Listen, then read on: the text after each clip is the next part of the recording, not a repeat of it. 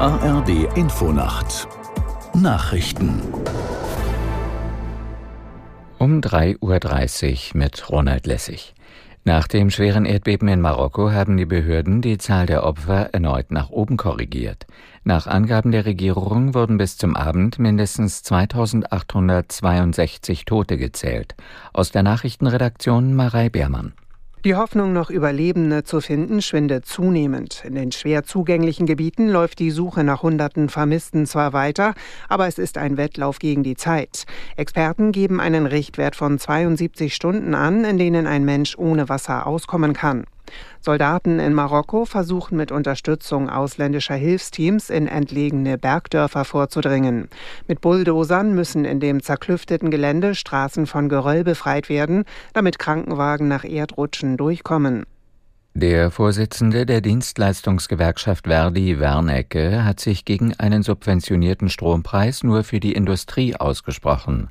Wernicke sagte dem Redaktionsnetzwerk Deutschland, von einem reinen Industriestrompreis könne er den politischen Akteuren nur abraten.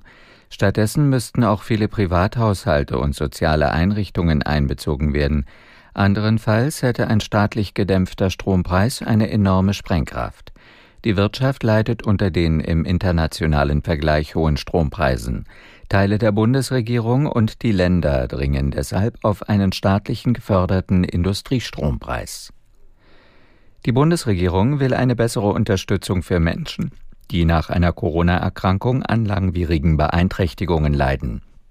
Bundesgesundheitsminister Lauterbach hat Wissenschaftler und Vertreter des Gesundheitswesens für heute zu einem runden Tisch zur Versorgung von sogenannten Long-Covid-Erkrankten eingeladen.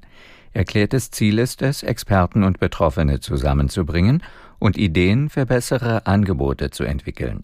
Unter Long-Covid werden Beschwerden verstanden, die nach einer akuten Krankheitsphase von vier Wochen fortbestehen oder neu auftreten.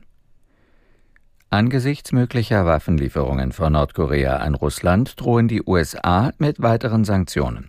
Ein Sprecher des Außenministeriums in Washington sagte, jede Lieferung wäre eine Verletzung gleich mehrerer Sanktionen des UN-Sicherheitsrates.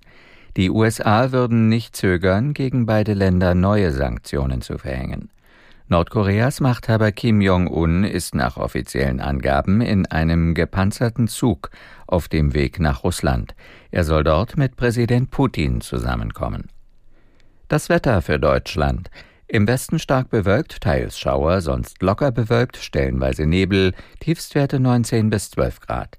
Am Tage in der Westhälfte Schauer, in der Osthälfte freundlich, Höchstwerte an der Nordsee 21 bis 23 Grad, sonst 22 bis 31 Grad. Die weiteren Aussichten am Mittwoch gewittriger Regen im Nordwesten freundlicher 16 bis 25 Grad. Das waren die Nachrichten.